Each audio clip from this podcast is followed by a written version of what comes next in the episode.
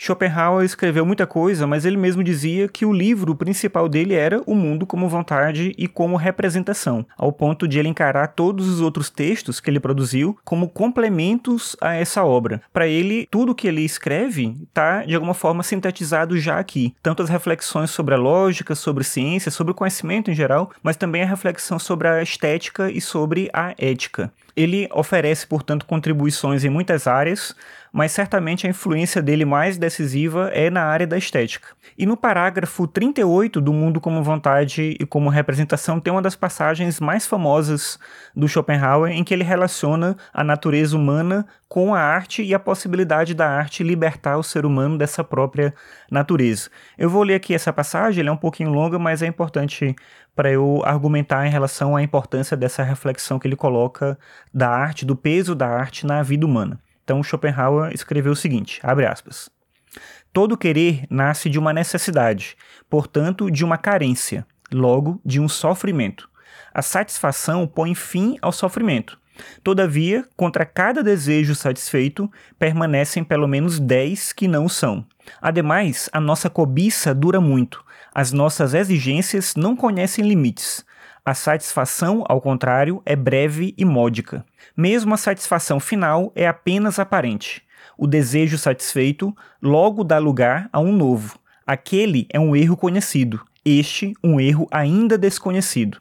Objeto algum alcançado pelo querer pode fornecer uma satisfação duradoura, sem fim, mas ela se assemelha sempre apenas a uma esmola atirada ao mendigo, que torna sua vida menos miserável hoje para prolongar seu tormento amanhã.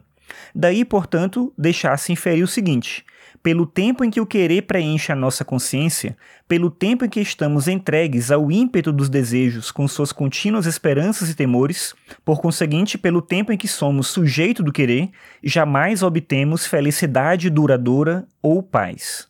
Fecha aspas.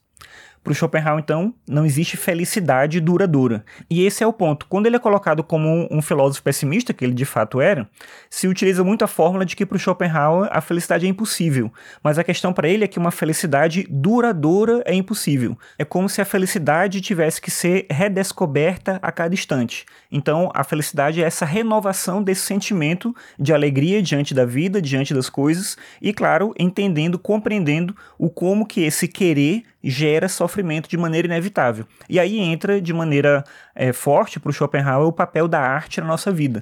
É justamente através da arte, ou melhor, a arte é uma das formas de fazer isso, mas a arte ela permite justamente que você possa, diante do sofrimento, fazer com que a vontade cesse, ela para ali por algum momento por alguns instantes, seja produzindo uma obra de arte, seja criando algo do ponto de vista estético ou fruindo. Durante esse momento de criação ou de fruição, a dor, o sofrimento, ele cessa. E aí o que tem é uma paz de espírito que equivale para ele essa felicidade renovada. Mas aí você vai parar em algum momento, tanto com a fruição ou com a criação desse produto estético. E aí você volta ao ciclo natural de desejo, de querer, de sofrimento por conseguinte, logo é necessário ficar sempre voltando à arte para que ela te dê forças para continuar vivendo. É interessante essa ideia do papel da arte como um elemento de sublimação, mas ao mesmo tempo essa perspectiva é questionável porque para muita gente coloca a arte como algo que se deve recorrer para atingir um outro fim, e não a arte como algo que vale por ela mesma sem uma necessidade específica atrelada a ela.